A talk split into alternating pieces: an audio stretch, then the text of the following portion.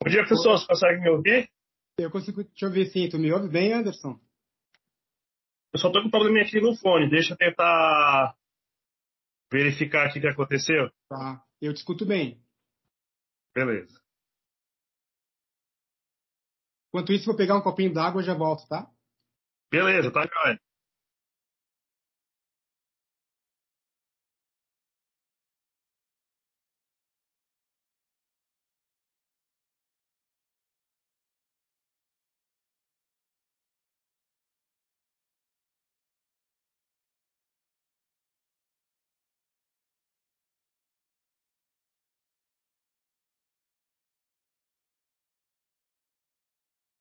Testando, testando.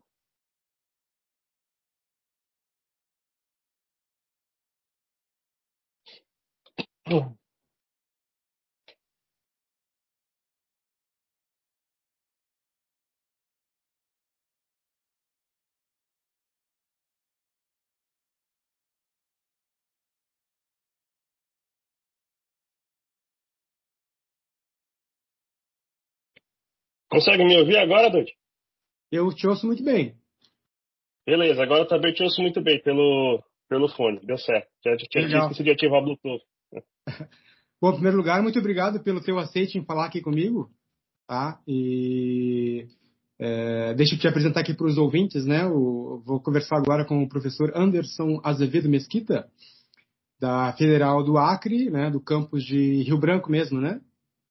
Isso mesmo. Uhum.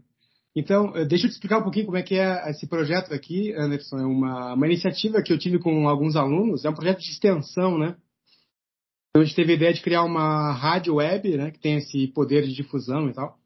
E nessa linha, assim, né, que a gente viveu depois da pandemia, né, de se preocupar com divulgação científica, eu achei importante que a geografia também se apresentasse como uma, uma disciplina protagonista, né, em difundir isso, né, e o compromisso de nós, geógrafos, geógrafos com conhecimento baseado em evidência e tal.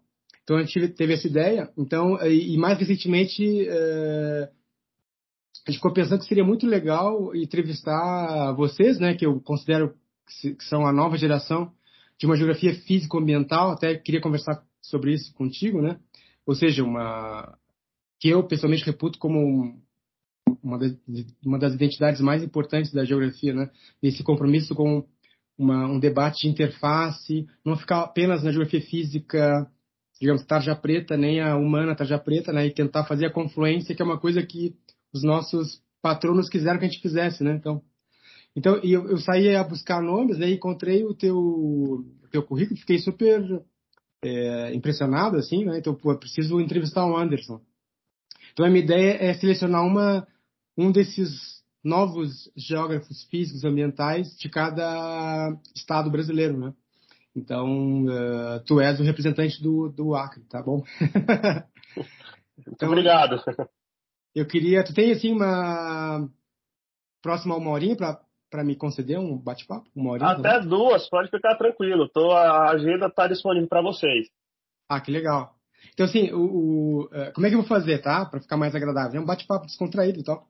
E eu, eu, algumas coisas que eu gostei muito do, do teu, da tua produção intelectual, né, é que tu, tu propriamente coloca ali no, no, no resumo do Lattes, né, o teu, o teu vínculo com a geografia quantitativa, que é uma coisa que cá entre nós pouca gente pratica ou, ou assume, né. Então quem pratica geografia quantitativa no Brasil uh, ou faz espontaneamente, né, porque tem uma visão já de ciência aplicada e tal. E assim eu sempre fui fã desse pessoal, né, que na minha percepção é uma é um contingente não muito expressivo, né.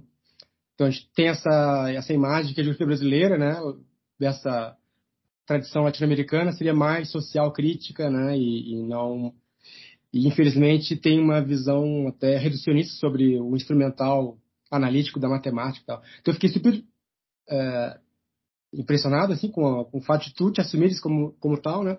E também pela tua pelo teu vínculo com a geografia dos riscos, que é um tema super na pauta do dia aí, né? Então é muito legal que gente jovem esteja se enveredando pelo tema dos riscos, né? E, e, outra coisa que também eu achei bem bacana, que é uma coisa que eu tento encontrar também em vocês, que é uma, um engajamento com a formação de professores, né? Então, tu tem uma, uma boa experiência com iniciação à docência, né? Projetos de PIB. Isso. Eu queria isso. que tu falasse sobre isso. Então, assim, para não ficar muito maçante, eu tenho algumas. O que, que eu fiz, tá? Eu, eu, eu, li com mais atenção três textos teus, tá? Um texto de 2021 e dois de 2020. Aí eu vou ler, se tu topar, eu vou ler alguns trechinhos que eu gostei muito. E aí tu pode ou, ou tu comenta esses trechos que eu li, né, que eu achei legal, ou eu posso também fazer algumas perguntas específicas. Pode ser? Pode ser, fica à vontade, vamos lá.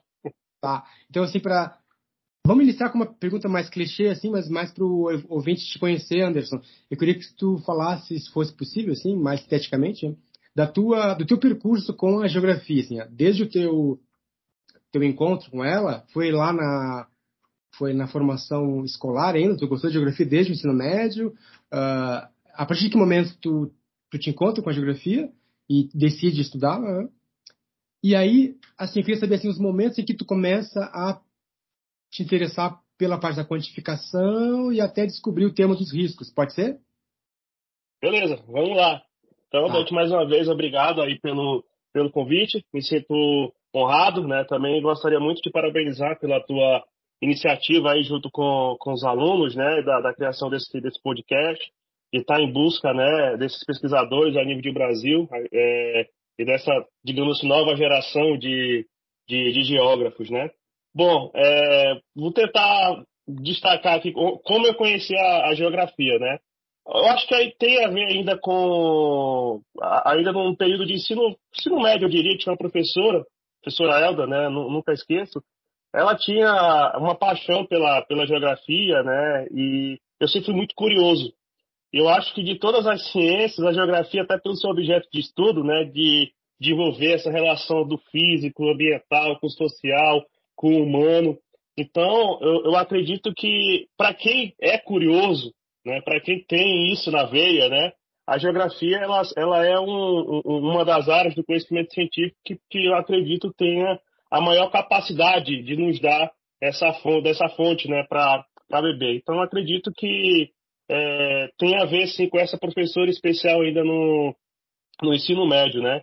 É, eu vim de uma família muito pobre, então eu fui, antes de entrar na, na, na Universidade Federal aqui do Acre, né, para fazer geografia, eu fui bolsista ProUni, né, eu iniciei um curso na área de tecnologia, né, e na época uma das minhas dificuldades era justamente porque eu não tinha os equipamentos, enfim, e, e aí também logo depois eu prestei vestibular, consegui passar e eu saí, né, cheguei a fazer um ano de redes de computadores, alguma coisa assim, e de fato fui para a universidade. E me apaixonei efetivamente pelo, pelo curso, eu sou licenciado no caso, né?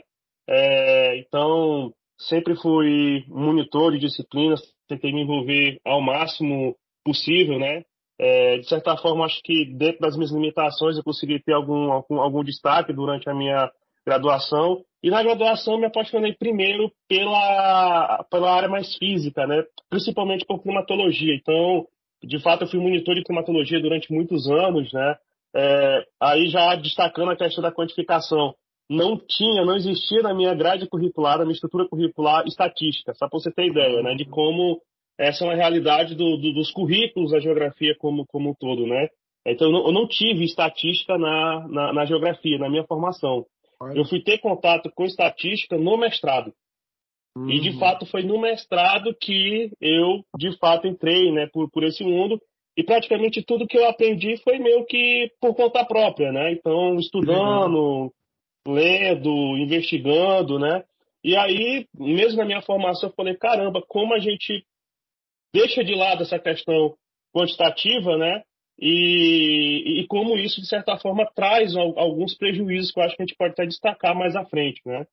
E assim, é, é, aqui, dada a localização geográfica e um contexto de 13, 15 anos atrás, é, Recém-formado, eu prestei alguns concursos, né? Então, aqui nós temos o Colégio de Aplicação, isso no 2009, né? Tinha também uma implementação do Instituto Federal e também teve concurso para professor da universidade, né? Então, nessa época, a legislação permitia, né? Praticamente você não tinha doutores e muito raramente você tinha mestres concorrendo. Então, os editais geralmente abriam para graduados. E aí, como recém-graduado, eu tive algumas aprovações nesses concursos, né? Então, eu fui aprovado para o Colégio de Aplicação, para o Instituto Federal e também para a universidade. Então, tem em torno de. Primeiro, eu trabalhei como substituto, né? Que é professor provisório.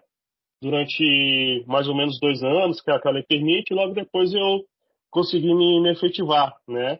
E aí depois eu fiz um mestrado em desenvolvimento regional, né? É, então eu tenho essa, essa formação meio que multidisciplinar. E foi nesse, no mestrado que eu descobri um pouco a geografia dos riscos, né?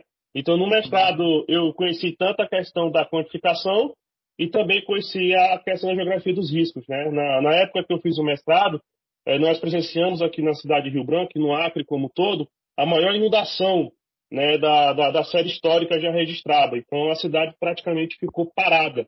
Nós uhum. tivemos aí praticamente tranquilamente entre 40% a 50% da população afetada de forma direta ou indireta, né? E aí a minha dissertação foi justamente para avaliar essa questão da, da, gestão dos riscos, né? É, e aqui a gente chama essas inundações de alagação. alagação? A alagação aí para o centro-sul ela tem uma outra, uma outra característica. Aqui regionalmente o Acre tem essas especificidades, a gente troca verão por inverno, alagação por inundação, então aqui tem uma série de, de contextos regionais, né? Então a, a, a geografia do risco, ela entra justamente na, na no, meu trabalho, de, na minha dissertação de, de mestrado, né? E aí, a nível de Brasil, você praticamente, como você falou, existe uma escassez de, de geógrafos, né, que trabalham nessa temática, tanto da questão da geografia quantitativa como da geografia dos riscos, e aí eu tive que buscar, né, é, é, principalmente a minha referência na, na, nessa área é da geógrafa Yvette Veretti, né, a geógrafa francesa, que trabalha riscos dentro de uma proposta geográfica, né? Então, de certa forma, minha dissertação tem, tem, tem essa pegada, né? Então, eu fiz uma, uma avaliação holística, né, da, da, da, da, questão do fenômeno e tentei, de certa forma, ali dar uma contribuição, né, para a questão da, da gestão da crise. Mais recentemente, eu estou concluindo o doutorado, né? E aí, mais uma vez, surge um evento também, né? Que afetou o mundo, que foi a pandemia de Covid, né? E nesse caso, é, é, eu estou fazendo um estudo, né? Aí sim, com a base quantitativa bem mais forte, né? Com, com tô, utilizando os testes é, quantitativos, né? É, é, com, com, maior poder e, e também dentro dessa perspectiva de gestão de, de risco, né? Então, estou fazendo análise por clusters e tentando fazer uma avaliação e, ao mesmo tempo, uma proposta de regionalização de gestão de risco, especificamente para a Amazônia, que a gente não tem ainda né, nada dentro dessa natureza. Até a nível de Brasil também, com essa abordagem, pelo menos o que eu tenho consultado na literatura até então, é, ainda há muito o que, que escrever. Né? E então, tem uma publicação já que, que, que na revista Terra Livre, é, é, da, da AGB, que eu fiz uma análise né, com, do, do ordenamento, como o ordenamento territorial ao longo do, na história, né, ele caracterizou a, a, a Amazônia sobre, sobre é, esse ponto de vista socioeconômico. Né? Então, nós temos aqui uma realidade socioeconômica e ambiental também que é muito peculiar e que, de certa forma, ela é resultante desse processo histórico né, da, da, da função territorial que foi dada e também da forma como o território foi gerido na, na Amazônia e como isso, obviamente, teve aí um, um, impacto. E aí, basicamente, você faz isso com testes de correlação, né, estatística, e depois eu fiz essa vinculação de como esses indicadores é, são considerados fatores determinantes para que nós tivéssemos aqui uns cenários específicos, né, de, de, de casos, né, de incidência e também de, de óbitos por, por Covid. Agora estou concluindo um segundo trabalho que deve ser apresentado no, no, no Simpósio Nacional de Geografia da Saúde, que vai ocorrer em Manaus, acho que no final do ano, acho que em outubro. É, e nesse trabalho, a minha a, a, a, também de uma base quantitativa né, bem, bem interessante, mas nunca abandonando, como eu falei, essa questão, essa dimensão social. Né, então, eu tento fazer justamente essa junção, né, que eu acho que é o papel da geografia. Né, então, eu sou uhum. totalmente contrário a, a radicalismos né, ou extremismos, né, de, eu acho que a gente pode até falar sobre isso mais à frente, mas sou totalmente contrário com essa geografia humana pura, com essa geografia física pura. Então, acho que a minha, a, a minha visão de, de, de, mundo, a minha visão do que é ser geógrafo, né, é justamente tentar fazer essa integração, como você falou, que eu acho que lá na gênese da, da geografia, essa, essa de fato era, era a intenção. Então, para fechar um pouco desse, da questão desse último trabalho, então, eu tenho tentado fazer essa, essa análise de cluster, né, considerando aí a nível de Brasil, não mais só a Amazônia, né, E aí já, já tem alguns elementos que, que são interessantes, que mesmo em uma região teoricamente homogênea, como a Amazônia, por exemplo, você tem aí é, certas é, é, assicronias, né? Você tem, por exemplo, estados que apresentam características socioeconômicas, né? É, muito similares, porém que tiveram desempenho em relação à pandemia muito distintos. E aí, por incrível que pareça, né, uma das coisas que eu tenho descobrindo, e isso é, é interessante, é porque quando você parte para a questão metodológica, estatística, com é, é, com intervalo de índice, é, intervalo de confiança, todo, quando você é, é, usa, digamos assim, essa linguagem né, quantitativa, querendo ou não, você tem até condições de, de, de fazer uma avaliação é, que o escopo né, da, da, das ciências, como modo geral, passa a dar credibilidade. Né? E aí, por exemplo, eu tenho observado que no, no Brasil, né, quando você faz essa análise de cluster, ou até mesmo de correlação, você observa que fatores políticos e culturais foram até mais determinantes, por exemplo, do que as características socioeconômicas.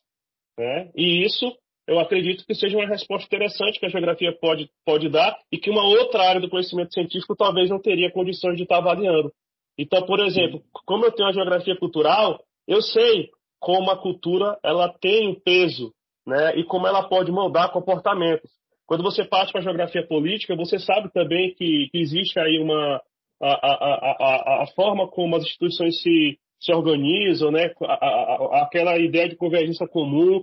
Se eu pego, por exemplo, e de repente identifico que tem uma questão ambiental que também está correlacionado, o geógrafo também tem essa capacidade. Então, então eu sempre digo nas minhas aulas, né? Eu trabalho com geografia quantitativa, foi uma, inclusive uma luta minha aqui para tentar inserir isso no currículo. Então, hoje, os cursos de geografia têm estatística e, na verdade, no bacharelado, nós temos dois cursos aqui, eu fiz questão de fazer uma adaptação, que é quantificação aplicada à geografia. Então, ah, antes de iniciar, é, antes de iniciar de fato com o conteúdo mais de quantificação de estatística, eu faço uma discussão teórica sobre a importância da quantificação dentro da geografia e também todo esse processo histórico. Né? Então, é, desde a chamada geografia teorética quantitativa, a inserção da quantificação aqui na geografia quantitativa no Brasil, com a IBGE, com a GETEL, com o grupo de Rio Claro, né? enfim. É, até um dos textos que eu sempre gosto de usar é da professora Stenck, que eu acho que é daí da UNB também, ela trabalha com, com o clima, né? ela tem um, um, um trabalho, um texto que fala sobre, sobre quantificação, por que não, né? E aí eu tento justamente desconstruir né, esse, esse pavor, esse pânico que que existe em relação ao uso do, né, da, da, da, da, matemática, ao uso da quantificação, não como fim, tá? não como ah. fim. Eu sempre faço questão. A quantificação ela não é o fim de nada, mas é impossível eu ter uma compreensão inicial do espaço do fenômeno se eu não quantificá-lo. E essa quantificação ela não pode ser feita de forma arbitrária, né? É, eu sempre digo, olha, a, a ciência ela sempre está tentando buscar uma verdade. Essa verdade ela não é absoluta. É uma verdade que naquele momento, com aquelas condições, ela me dá conta de compreender e de analisar aquele, aquele fenômeno, né? E é, existem várias, existe é, o, o conhecimento comum, né, ou qualquer outra forma de conhecimento, ele se difere um pouco do conhecimento científico, que precisa de método, né, que precisa de um episteme. E é, é eu acredito que um dos nossos maiores problemas, né, é, é, né, ao abdicar ou de certa forma demonizar a quantificação, é que a gente acaba perdendo a nossa capacidade de, de fato, compreender a realidade nas mais diferentes escalas. Né? Eu vou tentar te dar um exemplo aqui. Então, por exemplo, aqui é muito comum em dissertações, em teses de doutorado, é, na geografia, né? por exemplo, você avaliar políticas de gestão urbana, ou você avaliar, por exemplo, um, programa de reforma agrária, ou você avaliar a questão de comércio. Né? Então, isso é, é muito. Estou puxando mais para a questão humana. Na, na, área mais física, isso já é, meio, já, é, já é mais tranquilo, né? mas também tem equívocos. E aí, por exemplo, quando eu faço uma avaliação de uma política que ela é global, se eu não me atentar para a questão da amostra e da, da população que eu tenho ali que investigar, esse estudo vai estar tá errado. Sim. É ciência? É. Só que existe uma diferença entre inferência e estudo de caso. generalização e estudo de caso. São duas formas de fazer ciência. Na verdade, tudo começa com os estudos de caso. E toda e qualquer área do conhecimento científico funciona assim. Então eu posso, por exemplo, né, é, estudar um indivíduo. Só que o meu limite de, de compreensão se refere àquele indivíduo. Eu não posso generalizar aquilo. E eu acho que esse é um dos problemas e dos erros que a gente acaba cometendo. E eu acho que por isso a gente tem uma certa dificuldade de ampliar o nosso impacto de ação enquanto ciência, né? E aí, obviamente, que isso vai repercutir no mercado de trabalho. Eu acho que é um ponto também que, a gente vai estar tá discutindo, né? Que, olha, é, o que de fato, de forma pragmática, o que isso tem levado na formação e o que isso tem é, levado, né, em termos de, de abertura ou de dificuldades para que os nossos é, egressos né, possam estar atuando e fazendo geografia. Porque não adianta, se a gente não conseguir de fato entrar né, no mercado, se a gente não conseguir fazer geografia lá fora, não adianta a gente ficar fechado na universidade fazendo a geografia interna. Uhum, Isso, claro. infelizmente, vai fazer com que a gente morra. E, sinceramente, eu acho que não sei como é que está a nível de Brasil, não tenho pesquisa para não sei como é que é a realidade da UNB, né? Mas aqui no, no Acre, no estado do Acre, por exemplo, a gente tem, tem muita dificuldade de inserir nossos egressos no mercado. E a gente tem é, tentado, né? É, é, eu fui coordenador de curso nos últimos quatro, nos quatro anos passados, e a gente tem tentado, até via reformulação de PPC, de curso, de currículo de curso, né? De parcerias com, com instituições externas, né? Enfim, a gente tem tentado demonstrar que nós temos aqui uma formação de material humano muito bom e que pode estar aí contribuindo né, e auxiliando para resolver os diversos problemas que estão aí na, na sociedade. Mas a gente precisa avançar muito, né? E aí, só para fechar o raciocínio em relação à, à questão da, da quantificação, essa questão de, das respostas que a gente tem dado, cientificamente falando, né? Então, eu acho que há um problema muito grave justamente nessa formulação do, do, do, do problema, né? E também na avaliação que eu faço dessa realidade. Então eu vejo, por exemplo, já vi teses e dissertações que você faz uma avaliação global e o que teu escopo amostral ele é ele é insignificante sob o ponto de vista de é, generalizar aquilo que você descobriu. Então, por exemplo, eu tenho aí um, um universo muito grande, uma realidade muito grande, que, que, envolve aí uma variabilidade grande de pessoas, de variáveis, e ali, por uma questão é, é, é, é metodológica, eu faço opção, por exemplo, né, por trabalhar com um número, um quantitativo de indivíduos que, de certa forma, não vão representar todo o coletivo. E aí, o que, que acontece? Quando você tira ali a sua conclusão e você generaliza, você está fazendo, tá, tá, tá, tá, você tem um erro amostral aí que é relevante. E quando você faz isso, e, é, é, por exemplo, para avaliar política pública, ou para fazer ordenamento de território, ou para fazer, é, enfim, qualquer intervenção, né, é, obviamente que você vai ter erros. Então, é, é, é, algo que já é comum, infelizmente, então a gente, o Brasil não tem né, nessa cultura de planejamento e gestão essa, essa ideia de verificar a efetividade das suas políticas públicas, né? Então, o Brasil, infelizmente, ele, ele, ele tem isso como características. Eu digo que praticamente todas as instituições. Então, por exemplo, eu já trabalhei também na, aqui na universidade em cargo de, de gestão, na administração, né? E por um tempo eu trabalhei na a gente chama de gestão acadêmica, alguma coisa assim, dentro da Proreitoria de Ensino. E um dos meus, meus trabalhos foi fazer o primeiro estudo de evasão e retenção adaptado aqui para a instituição, que foi um trabalho também quantitativo. E assim, a gente não tinha nada. A gente não tinha avaliação de quais bolsas, por exemplo, de assistência têm um impacto efetivamente maior no rendimento, na permanência do, dos alunos. Né? Então, ou seja, a gente meio que tinha política, mas a gente não tinha avaliação efetiva desse retorno. A gente sabe que ela é importante, mas a gente não sabe a que ponto ela é importante. Então a gente não tinha subsídios nem mesmo para poder é, lutar, né, durante esse período das trevas que a gente teve nos últimos quatro anos, né, de ataque à ciência, de corte de recursos, enfim, a gente sequer tinha ali é, estudos e argumentos concretos para poder dizer, olha, isso aqui é muito importante porque isso tem um impacto x, y, z percentual para a permanência do aluno. Então acho que falta muito é, é, é, é isso na administração como um todo e obviamente que a geografia acaba que ficando é, também nessa, nessa lacuna. Né? Então, para tentar fechar, então, esse, esse foi um pouco do meu, da minha, né, é, é, do, meu, do meu encontro com a, com a geografia, né? Então, é, é, eu diria que eu tenho três paixões, né, dentro da geografia, né? Primeiro, a, a climatologia, né, que foi minha primeira paixão ali ainda na, na, na graduação. Segundo, essa questão quantitativa, né, que eu acho que, que, é fundamental. E agora, mais recentemente, a questão da geografia dos riscos, né? Então, acho que não sei se eu consegui destacar os pontos que você pediu, mas se faltou alguma coisa, tu me fala. Não, não, na verdade tu falou tanta coisa que tu, praticamente tu respondeu todas as minhas perguntas que eu ia te fazer, entendeu? mas, uh, mas eu ainda assim vou fazer algumas perguntas. Obrigado, Anderson. E, é, só uma, uma, uma, questãozinha técnica, tá? O, a, tá começando a chover aqui em Brasília depois de quatro meses de seca, tá? Então se por acaso cair meu sinal, tu me aguarda um pouquinho, tá? Que eu vou voltar. Então, Tranquilo. Um Pô, que boa, né? A umidade relativa do ar estava quase um dígito, né? Sim, não, puxa. É, então, até, até agradável. E, assim, antes, antes, de começar a ler os trechinhos que eu queria ler, né, do, dos seus textos, três deles pelo menos, o, vou aproveitar o gancho, já que tu falou dessa disciplina aí, né, que eu percebi de fato no teu currículo, e eu até deduzi, deve ser uma disciplina obrigatória pelo, pela frequência com que ela aparece no teu currículo, né, que é a quantificação aplicada à geografia. Então, eu queria te, aproveitar, assim, um, esse gancho, fazer um pequeno parênteses aqui, queria te perguntar, né, é, mas e a meninada, a gurizada é, gosta, sim.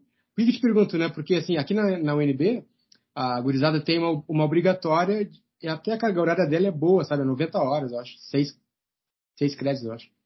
Só que se chama estatística aplicada. Uh, acho que é só estatística aplicada, ponto. Mas assim, não fala aplicada o quê, né? Então a, a meninada fica meio que à mercê da formação do professor, né? De repente, se, ele, se o cara é agrônomo, ele vai frisar exemplos de produção agrícola, o que é interessante para a geografia, obviamente ou se ele é da área biomédica, vai frisar outros exemplos. Então, assim, a princípio, o que vale é as técnicas, né? Mas seria legal que fosse um professor da geografia para até demonstrar aplicabilidade em geografia humana e física, né? Então, eu queria saber de ti rapidamente, se puder responder em poucas palavras. E aí, a gurizada gosta, assim, ou é faz meio com o nariz torcido?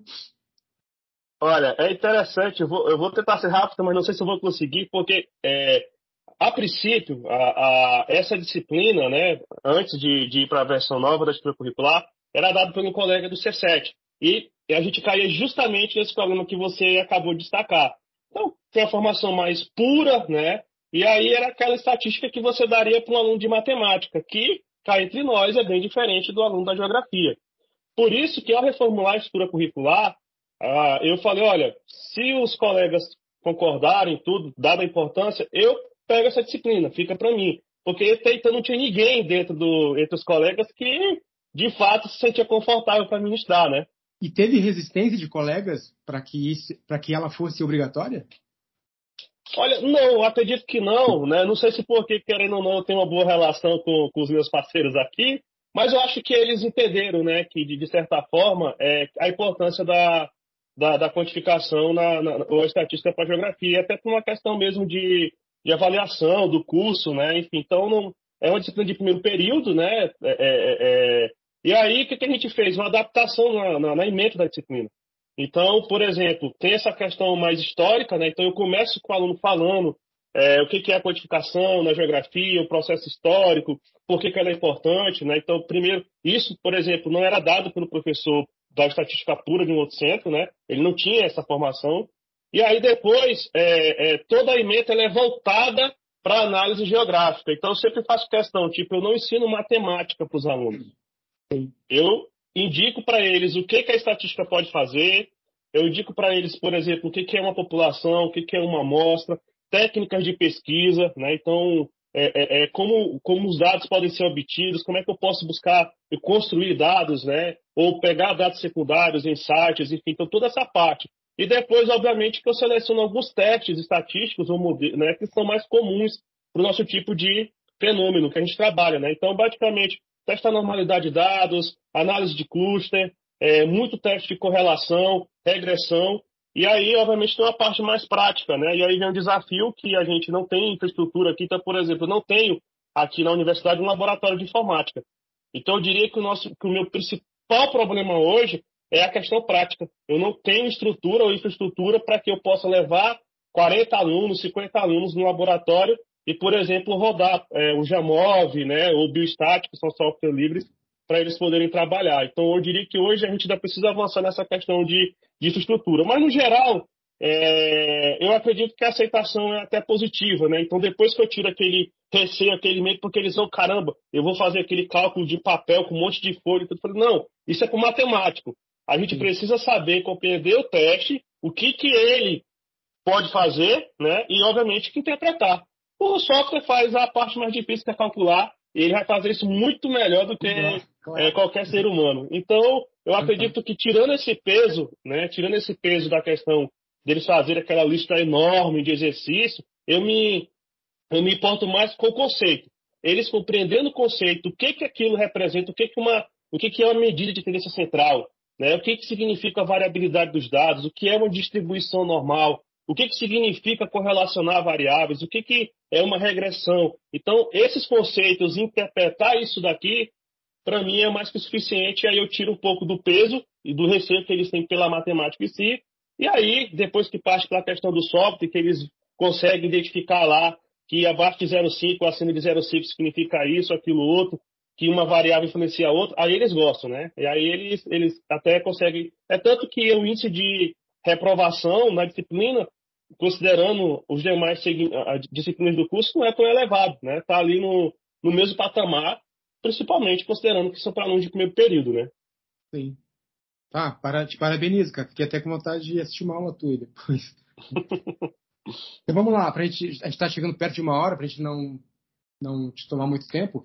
O primeiro texto que eu queria comentar aqui, é um trechinho dele, até fazendo uma propaganda para os ouvintes, né? Se quiserem conhecer, é, é uma revista do programa de pós-graduação de vocês, né? O Acri, Isso, o Acri. Isso. E, então, achei coisas bem interessantes ali. E aí, o, o dois tem os textos que eu queria que tu comentasse aqui, saíram num dos, um dos fascículos dela, em 2020. Tá, o primeiro artigo é o seguinte, tu e colegas, né, aparentemente, escreveram uh, o seguinte texto.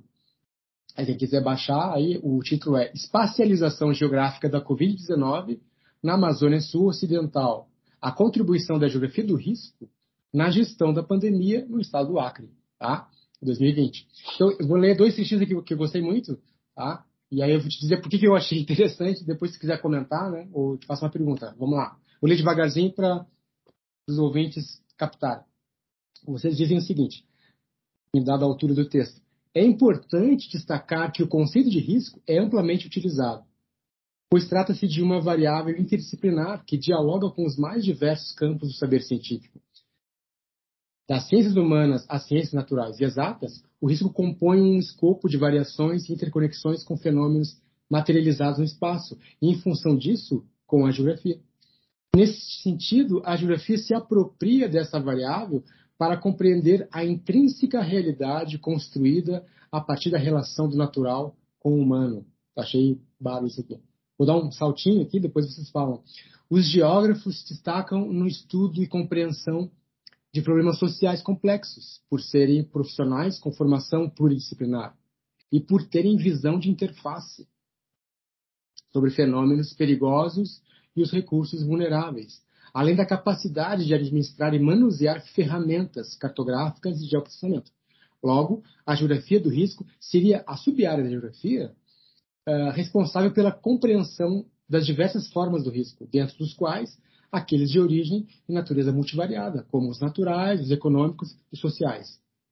Mais um trechinho que eu gostei também, adiante. A ciência geográfica dispõe de ferramentas analíticas, baseadas em técnicas cartográficas e de geoprocessamento, para auxiliar no planejamento, resposta e mitigação dos riscos. Então, assim, é, uma, é um, mais ou menos o miolo do artigo de vocês, tá? Que eu, me parecia uma, um tesouro isso aqui, né? O que, que eu enxerguei aqui, Anderson, né? a, a consciência de vocês de que eu até queria saber a tua opinião assim. Eu acho que a geografia tem duas grandes virtudes, dois valores, que é assim, ela é perfeita para um trabalho cooperativo, né? Ciência de interface. Então, eu achei legal vocês trabalhar com a ideia de interface, né? Uh, isso é um grande valor, quer dizer, a gente pode fechar lacunas, né, de outras disciplinas. Então, o trabalho cooperativo intelectualmente, né, nos credencia para isso. E outra coisa é o seguinte, que está bem claro aqui no trecho, né, de vocês. É, não é só isso, a geografia também tem uh, a possibilidade de oferecer um, um, instrumental, que é típico dela, que seriam então as ferramentas de, digamos, representação da informação espacial, né? E, poxa, então assim, o que eu queria saber, vou, vou, bolar aqui uma pergunta para te fazer, tá? É, assim, às vezes a gente, a gente, vivencia essas coisas sem ter a consciência, né? Mas eu queria saber se tu, tu consegue te lembrar de momentos da tua experiência pessoal na academia em que tu foi, vamos dizer assim, constatando esses valores da geografia. Foi assim em aulas que tu teve na graduação, professores que mais ou menos te insinuaram que a geografia tinha esses valores, né, do, de, de fazer a ponte entre as coisas? Ou foi uma coisa que tu foi percebendo de uma maneira mais autônoma? Acho que talvez você tenha respondido mais, né? Mais ou menos isso antes, mas se tu quiser complementar. Como é que tu teve a sacação desses valores da geografia? É, isso é interessante porque tem a ver também com um pouco de uma visão epistemológica. É, na academia, é, é, querendo ou não, você ainda tem muito essa divisão, cara. Aqui é, ela é muito forte, né? Então você ainda tem muito os prós-físicas, né? Os pós-humanidades só, né? E, e, aí tem a questão epistemológica, a questão ideológica, que é muito forte. E aí, cara, de, de, é, nos últimos anos eu tenho muito tentado fazer uma leitura é, baseada no que eu chamo de teoria da complexidade. Né? Inclusive, um, do, um dos, do, dos, trabalhos que eu estou tentando escrever agora, que esse seria mais teórico, né? é justamente, mas já tem alguma coisa escrita a nível de Brasil, que é, a teoria da complexidade é muito utilizada, por exemplo, na, na área de computação, na área da educação, né, com o conceito de transdisciplinaridade, interdisciplinaridade, que é justamente essas interfaces que, que, que, eu, que eu destaquei no texto que você falou. E aí, cara, dentro da geografia, eu falei, cara, a geografia é isso. A geografia é uma ciência interdisciplinar, transdisciplinar, que trabalha com essa interface entre meio é, físico e, e, e, meio humano. Então não dá para a gente ficar comportamentado ali numa caixinha ou na outra. A gente tem que fazer com que essas caixas elas se, se unam, se integrem, né? Para que de fato eu tenha ali uma maior capacidade de enxergar a realidade. Então eu acredito que é, é, partiu do amadurecimento que eu tive da própria geografia que eu aprendi e que eu faço, né? Obviamente, é, que a, a, partir do momento que a gente não segrega, mas que a gente se une, que a gente busca essa a, a sinergia, esse dinamismo, eu acho que a gente consegue ter uma maior capacidade né, de, de, compreender a, a, realidade de fazer uma, uma geografia que é mais efetiva para resolver, para solucionar ou para entender os problemas que, que afetam aí a, a sociedade. Então, eu acredito que é, foi muito mais de um amadurecimento é, teórico que eu tive ao longo da, da, minha formação, mas principalmente da minha atuação. Né? Por exemplo, eu era muito teoria geral do sistema. E agora eu acho que a teoria da complexidade ela é uma evolução né, da teoria geral do sistema que me permite, por exemplo, fazer uma análise crítica, né, mesmo que eu tenha um produto mais pragmático. Né? Então, é, é, é ela me dá essa liberdade de dizer que ou um lado está errado ou o outro lado está certo, mas que ao mesmo tempo os dois estão certos ou ao mesmo tempo os dois podem estar tá, tá errados, né? Então, eu acredito que é, é, esse é um fundamento, inclusive, que veio da própria física, né? Tem um livro chamado Geoestratégia da Natureza, né? Acho que o professor Camargo, acho que ele é da UFMG, e é, é um resultado da tese dele, e ele, na verdade, acho que você lembrando, foi a partir da leitura desse livro que eu tive, né? E esse livro eu li na época que eu estava fazendo mestrado, que eu falei, cara, a geografia é isso, né? Então a gente tem um, eu sempre é, é, geralmente, você, não sei como é que é na UNB, né, mas geralmente é, essas áreas de, de, de, humanidade, geografia, o pessoal tem, né, fica meio com autoestima baixa, né, e eu falo, gente, a gente é profissional do, do século, o, o geógrafo é profissional do século, só que a gente tem que dominar as ferramentas, você tem que saber de tecnologia, você tem que saber de geoprocessamento, e aí, é, se você me permite contar aqui uma experiência muito exitosa que, que eu tive junto com alguns colegas, né, é, que a gente conseguiu, por exemplo, é, com três, inclusive um dos alunos assina também esse artigo, né? Mas a gente conseguiu fazer um trabalho muito legal é, com o pessoal da FGV e com algumas instituições aí, acho que da, da Inglaterra, e não lembro do, da, da outra localidade, mas a gente conseguiu colocar três alunos da graduação nesse projeto e o resultado foi, foi fantástico. A gente conseguiu levar aluno para a Inglaterra para participar de eventos. A gente fez um trabalho com comunidade aqui, com, uma, com um mapeamento participativo. Deve estar tá saindo também um artigo, acho que na Alquiri, por esses dias, né?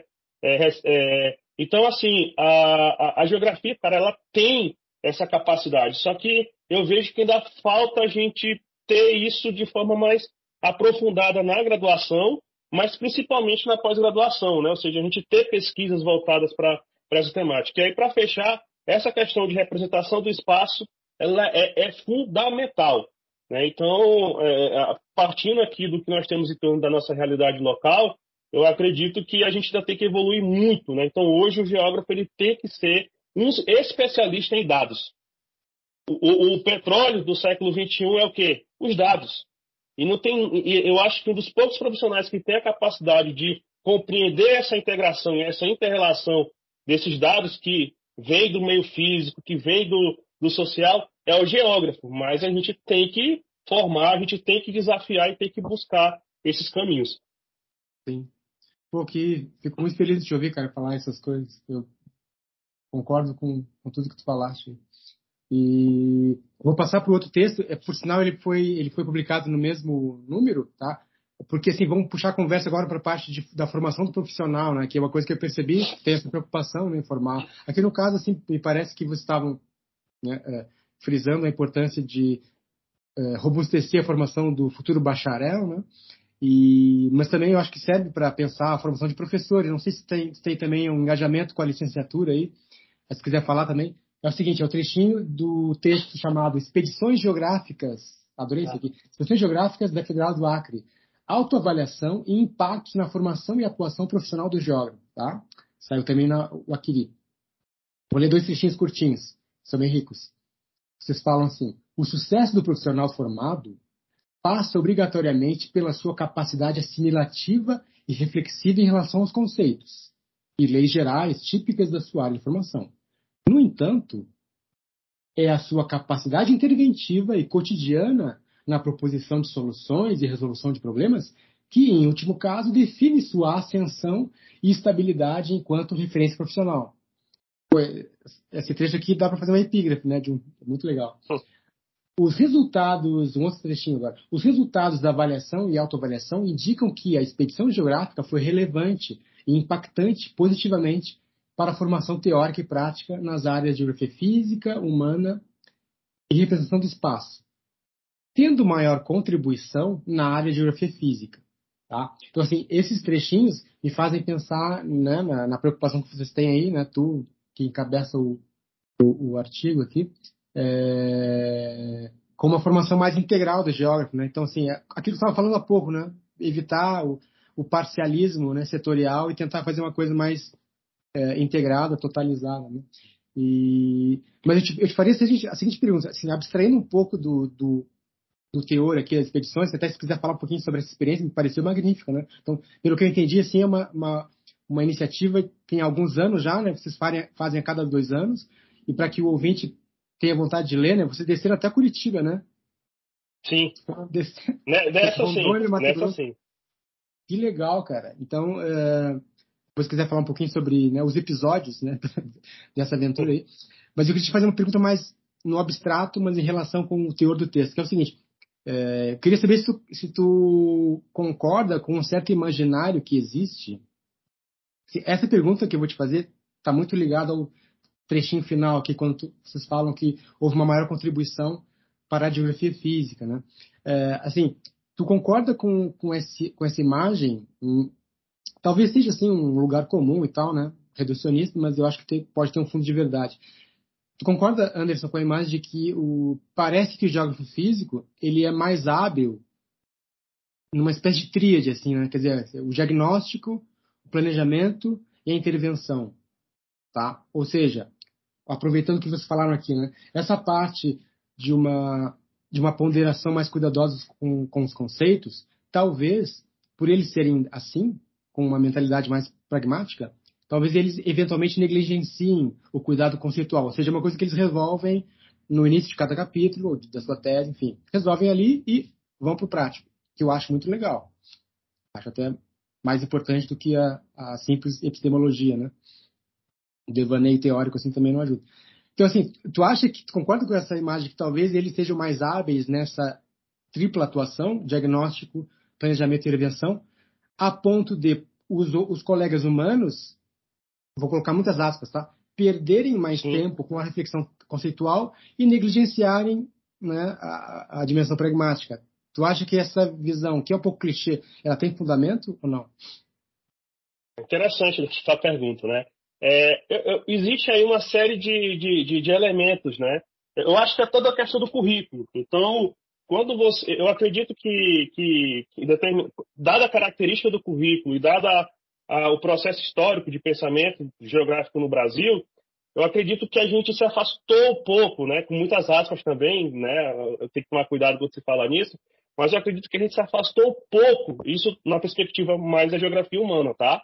A gente se afastou um pouco daquele escopo original de objeto de estudo da, da, da geografia. E eu acho que talvez por isso a gente se aproximou muito mais da, da sociologia, né? talvez da antropologia, e esqueceu um pouco de fazer essa interface, essa conexão com o ambiente físico, que é uma característica fundamental da geografia. Então, mas assim, mesmo que é, é, exista essa aproximação, né, é, nada existe a chamada ciências sociais é, práticas aplicadas também.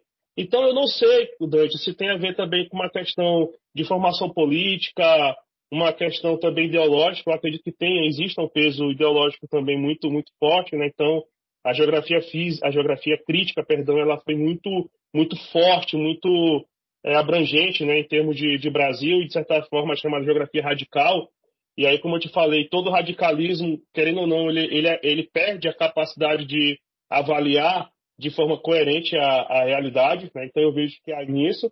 Quando você parte para a questão da geografia física, eu acredito que há um esforço maior, apesar de né, você estar tá analisando ali, às vezes, fenômenos ambientais de, a um nível muito aprofundado, né, de muito específico, né? É, então, por exemplo, tem o professor Guerra. O professor Guerra trabalha com gemofologia. Mas se você pegar as publicações do professor Guerra, você pode ver que ele sempre está fazendo uma correlação com a sociedade. Né? Então, áreas de risco, é, prejuízos que isso ocasiona na população, problemas de urbanização, de moradia. Quando você pega o, o professor Monteiro, que trabalhou com o clima, o professor Francisco Mendonça, que trabalha com o clima, Aliás, o professor Francisco Mendonça trabalha com a questão de risco também. Pode, você observa que ele pega uma questão física e faz essa interface com, com o social. Já quando você parte mais para essa área de geografia humana, né? Então, é difícil, às vezes você não consegue enxergar né, na, na, na leitura, na, no fazer, né? Essa junção mais com, com o ambiental, né? Com o físico, um pouco mais pragmático. E aí, o, o qual é o problema? Né? Eu não, não, não digo que é um problema. Tipo, você evoluir a episteme é, é, fundamental, né? Então a prática ela vem depois da, da, da, teoria. Então você faz prática a partir do momento que você é, consegue refletir sobre os conceitos. Só que quando você parte, por exemplo, para a realidade, vamos supor em termos de mercado de trabalho. Ora, você quer, querendo ou não, você precisa, não é que você quer, mas você precisa dar uma resposta que seja palpável, né? Que ela seja que tenha alguma efetividade. Então eu acho que por essa questão curricular, por essa questão histórica, por essa questão é, de formação e também como opção de como a geografia se desenvolveu né, é, é, a, nível de Brasil, eu acredito que os geógrafos, é, é, é, não todos, mas eu acredito que os geógrafos físicos, digamos assim, eles acabaram tendo uma melhor capacidade né, de, de fato, compreender ali qual seria, ao meu ver, o objeto principal de atuação da, da geografia. E a questão da geografia humana, eu acho que por, por essa questão, né, de, de, de, certa forma até demonizar um pouco, porque ficou muito essa vinculação. Geógrafo físico é coxinha, é capitalista, é, né, e o, o geógrafo humano não, ele é o marxista. Então, eu acredito que, que por conta dessa questão ideológica, você. que, ao meu ver, é uma, é uma interpretação até um pouco equivocada, né, mas enfim. Então, eu acho que é, é essa questão mais pragmática, né, de fato, eu concordo, apesar de ser clichê, torna esse profissional. E aí é só você pegar, por exemplo, né, hoje, em termos de mercado de, de trabalho, quem ou onde né, os geógrafos, né, eu estou falando geógrafo bacharel, né, tem conseguido atuar é, com maior proporção? É justamente nessas áreas que envolvem mais questão ambiental, socioambiental. Mas assim, a gente está perdendo muito, cara. A gente teria uma, uma contribuição valiosíssima, valiosíssima na área de geografia humana, na área da política, meu Deus, na área da questão urbana. Né? A questão rural, a gente tem problemas crônicos no Brasil de planejamento urbano, de planejamento é, rural, né? Enfim, então eu acredito que que se a gente conseguisse fazer equilibrar melhor, né? Então, pra, pra, vou te dar um exemplo, né? Então, poxa, eu trabalho geografia urbana, mas eu não ter dentro da geografia urbana alguma coisa que seja aplicado, né? Ou seja, que o aluno possa ali de fato compreender, olha, o que, que eu posso fazer em termos de planejamento, de gestão urbana, para poder compreender essa realidade, para poder tentar investigar essa realidade, para poder tentar fornecer alguma solução que não seja é, é, é, simplesmente uma análise epistemológica, uma análise conceitual. Então, eu acho que essa praticidade, essa, esse pragmatismo, obviamente que não é a função, a única função da geografia, não, não vai ser. A gente precisa de crítica, a gente é uma ciência que veio justamente para contrapor né, o, o, o, sistema, né, a forma como ele é organizado, mas eu acho que, para além da crítica, a gente tem que tentar postular soluções, caminhos, alternativas, né? E, sinceramente, para mim, eu acho que falta ainda a geografia humana especificamente evoluir mais nesse, nesse aspecto, né? E a geografia física, a minha avaliação é que né, ela tem conseguido, né, é, é, é, com, com melhor êxito, fazer essa, é, é, esse tipo de integração. Uhum. Ótimo. Vou passar então para o último, último texto, tá?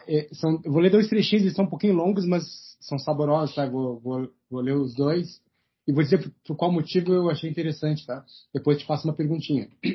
O outro texto, então, é exatamente esse que tu comentou há pouco, da, que saiu na Terra Livre, 2021, né?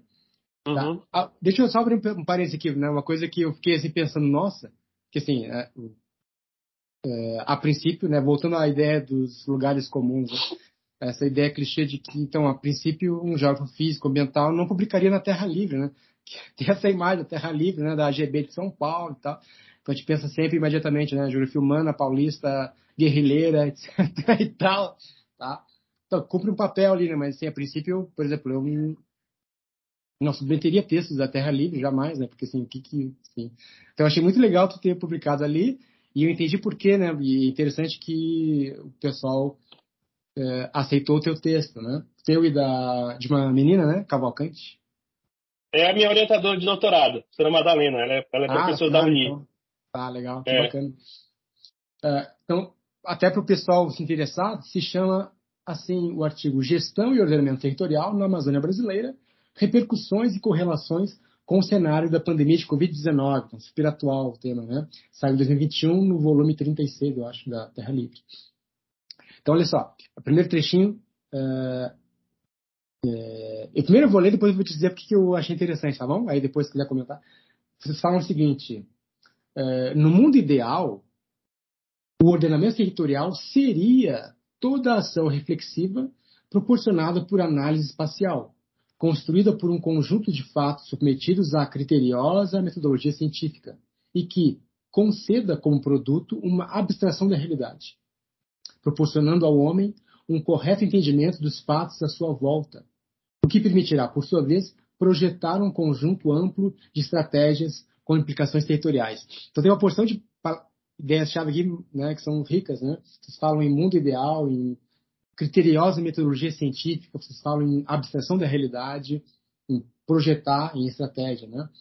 É, então aqui, quando eu li isso aqui, eu fiquei pensando, né, estão preocupados, né, em, em digamos dizer, o que, que o ordenamento significa em tese, por um lado, e o que ele poderia ser na prática, né? Fiquei, quer dizer, vocês têm a consciência de que talvez a coisa no papel seja uma coisa, né? E na prática fuja um pouco das mãos, né?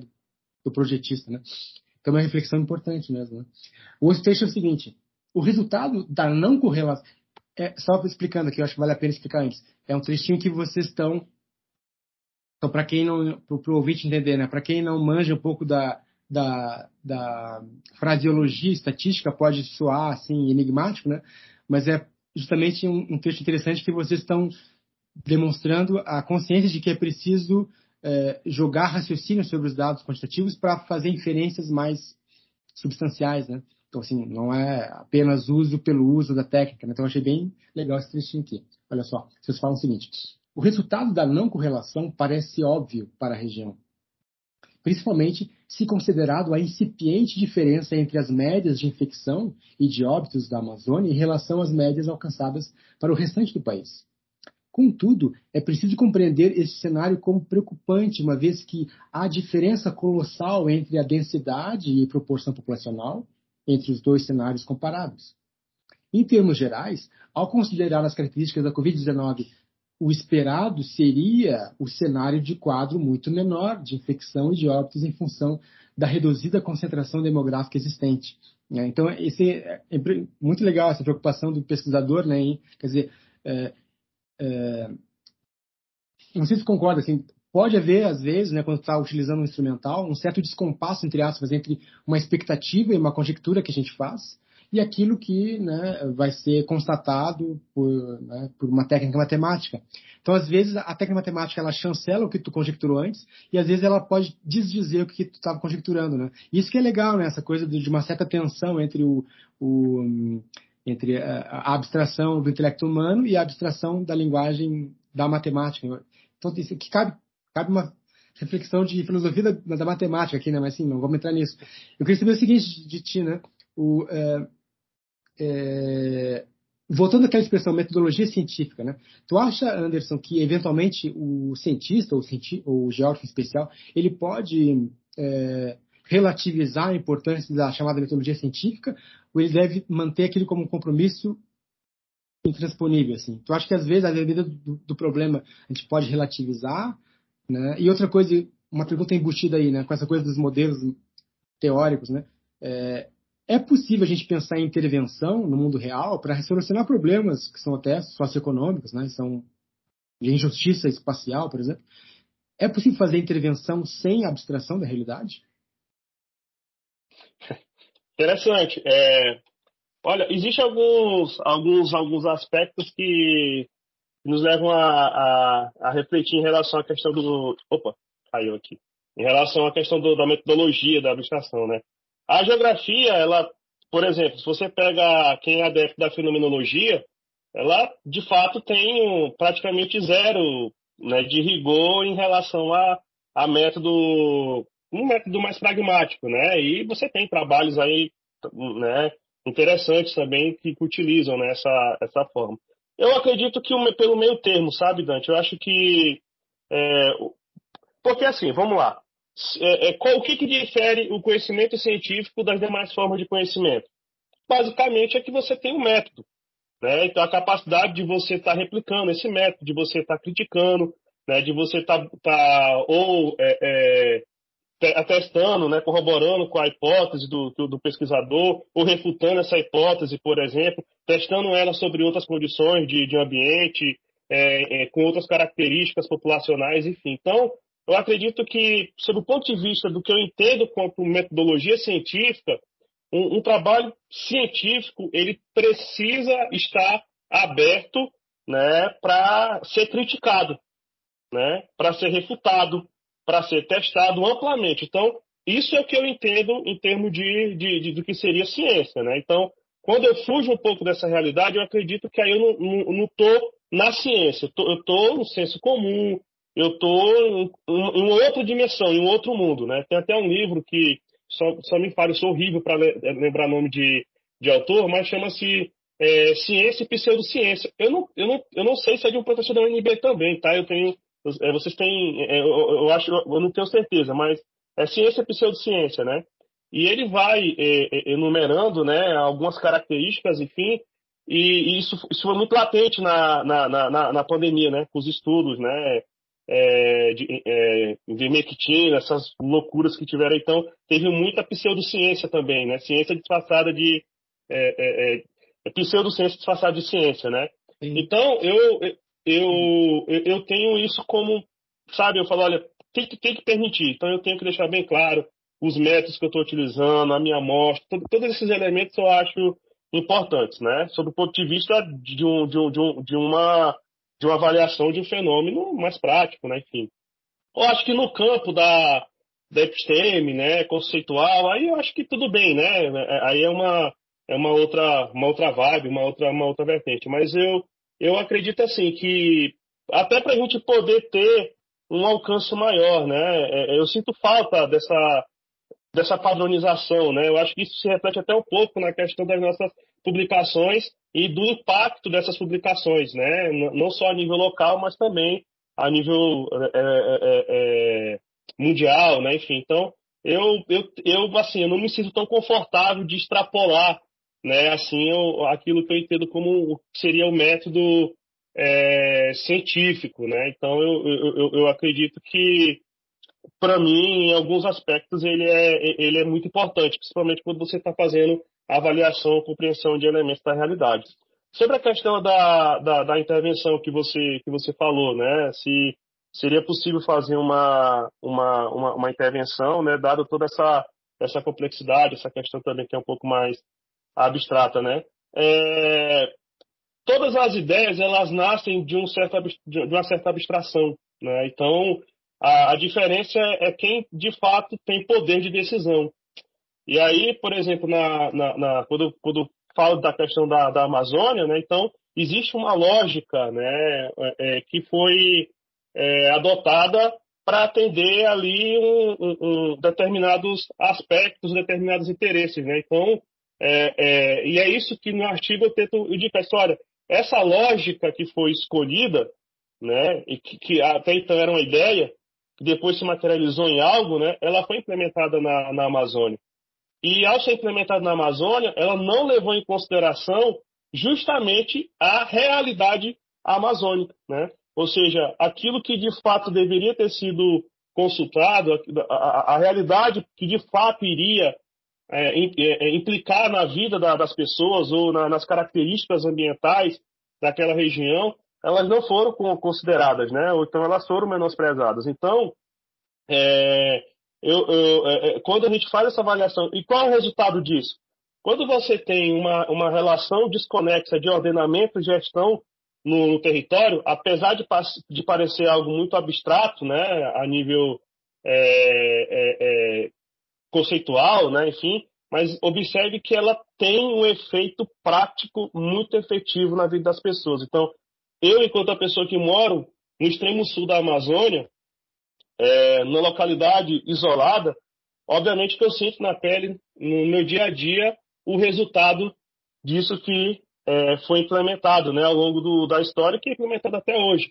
E aí, um, um, um conterrâneo meu que mora, né, por exemplo, em Jordão, em, em, Santa Rosa, que são municípios isolados, que não tem estrada, né, que, enfim, Jordão, por exemplo, teve o, o, o pior IDH do Brasil por muitos anos. Né? Então, é, é, de fato, uma política mal implementada ou descontextualizada da realidade local, ela tem um impacto muito efetivo na vida das pessoas. Né? Então, isso significa menor acesso à saúde, menor acesso à educação, é, baixa qualidade de vida, baixa expectativa de vida. Então, a, a, mesmo que aparentemente isso pareça ser abstrato, né, isso lá no fim da linha tem um impacto muito forte, muito intenso. E aí o que eu tentei fazer no artigo foi justamente isso. Falei, olha, ao longo da história, tudo que foi pensado, né, ou uma, boa parte do que foi pensado em termos de ordenamento e gestão territorial para a Amazônia, infelizmente, por não, aí que eu coloco, né, por não é, compreender, por não levar em consideração essas especificidades da, da, da, da região, acabou é, gerando um ambiente de fragilidade, né? Fragilidade o quê? Socioeconômica. E, aos, e, ao, e, essa fragilidade socioeconômica, com a pandemia, né, o que, que aconteceu? Nos deixou muito mais vulnerável. Só você ter ideia, aqui no estado do Acre, a gente só tinha UTIs em duas cidades das 22, Cruzeiro do Sul e Rio Branco. Então, todas as pessoas que precisavam ou que estavam cometidas por Covid tinham que se deslocar para a capital ou para a cidade do, do, do Juruá. Então, é, é, e isso, obviamente, que tem. Aí você, como você falou, né? Mas por que será que, que aqui tem pouco médico? Por que será que aqui tem poucos estabelecimentos é, de, de saúde? Por que, que aqui tem poucos especialistas? Aí tem a questão do isolamento geográfico, tem uma série de, de fatores, entendeu? Então, é, é, eu acredito que parece que não, mas a, a, a forma como se faz gestão é, ou o ordenamento, né, ela tem uma implicação muito efetiva e é muito difícil, às vezes, você conseguir mudar esse rumo, né? Você conseguir é, é, é, atenuar esses, esses, esses efeitos, né? Demora, demora muito tempo.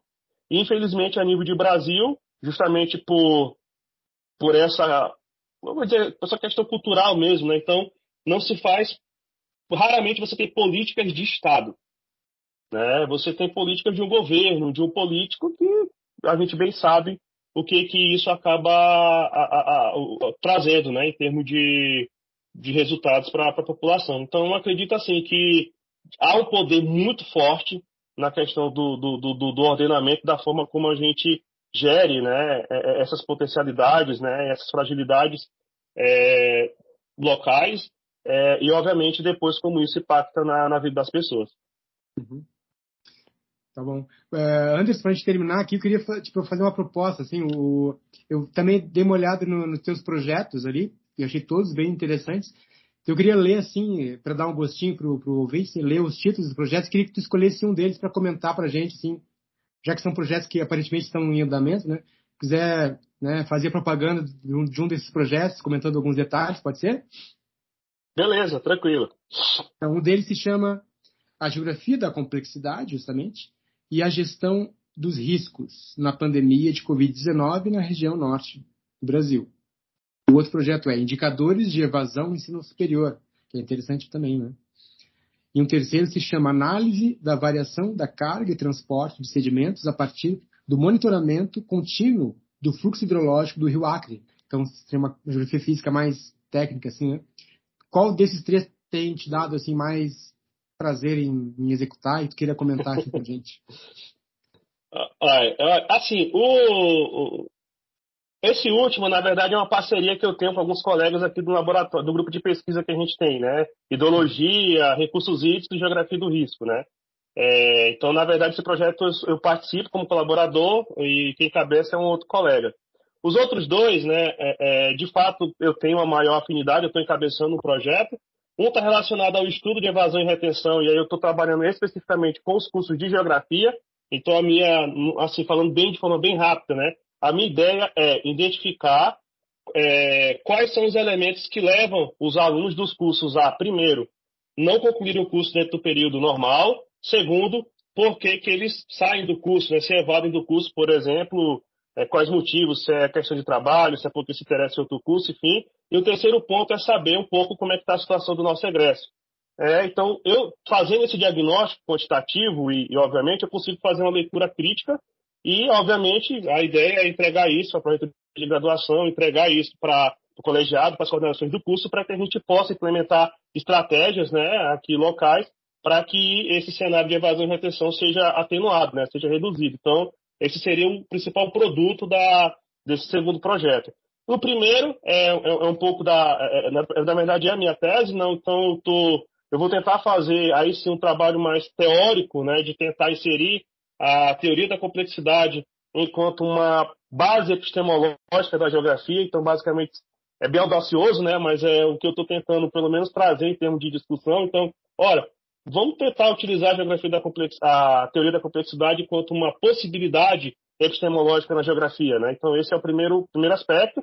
E aí, como essa é minha, é minha base epistemológica, obviamente que eu estou aplicando ela para a questão da gestão de riscos né, da, da pandemia de Covid. Né? Então, ou seja, como que partindo do pressuposto da geografia da complexidade, eu consigo avaliar e propor modelos de gestão, né? E aí, no caso, trabalhando com o evento da Covid, mas esse, essa, essa, visão né, de, de geografia eu posso, por exemplo, aplicar para qualquer tipo de risco, né? Então, desde riscos físicos a, a, a ambientais, né? Como para risco de origem política, é, humana, enfim. Então, a, no que não falta é problemas aqui no, no, no, no para a geografia poder estar tá, avaliando. Né? Então, é, um, é, uma, é uma contribuição epistemológica que eu pretendo, ao longo da minha carreira acadêmica, é, me aprofundar não somente né, a, geografia do, a geografia dos riscos, aqui a Covid é mais relacionada à questão de geografia e saúde, mas, por exemplo, interessa muito essa questão de risco climático.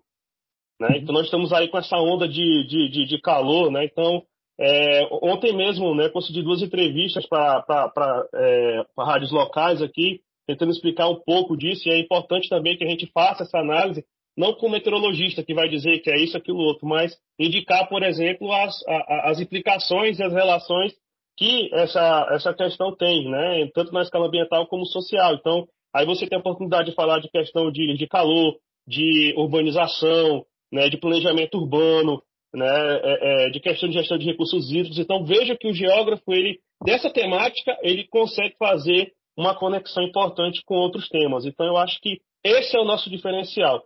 Essa nossa capacidade né, é, de uma análise dinâmica e holística né, das coisas é que de fato nos diferencia dos demais áreas do conhecimento científico. Agora, dá muito trabalho e precisa, obviamente, ter é, é um esforço muito grande para dar conta de, de fazer isso, mas esse é o nosso desafio diário, né? Não, mas a vantagem é que tu tem a energia da juventude, né? Então tu... nem tanto, nem tanto. Anderson, pô, fiquei super feliz de te conhecer, tá? Sinceramente, o... É, eu acho que nomes, né, pessoas como tu dão esperança pra gente, né, de uma geografia brasileira né, mais de ponta para esse futuro próximo aí, tá? Fiquei super feliz de conhecer. Vamos aguardar aqui a tua tese para ler, tá? E eu acho que ela vai ser bem rica, né?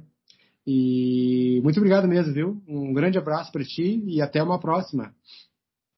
Valeu, Dante. Eu agradeço muito pela oportunidade, tá? É, estou sempre aqui à, à disposição, tá? Para novas parcerias, enfim. E aí também já te convido aí para, né, de repente aí no futuro próximo, publicar alguma coisa aqui também na nossa revista, o Aquiri, né? Então a gente tem tido um esforço aqui junto com alguns colegas que, que é editor, né?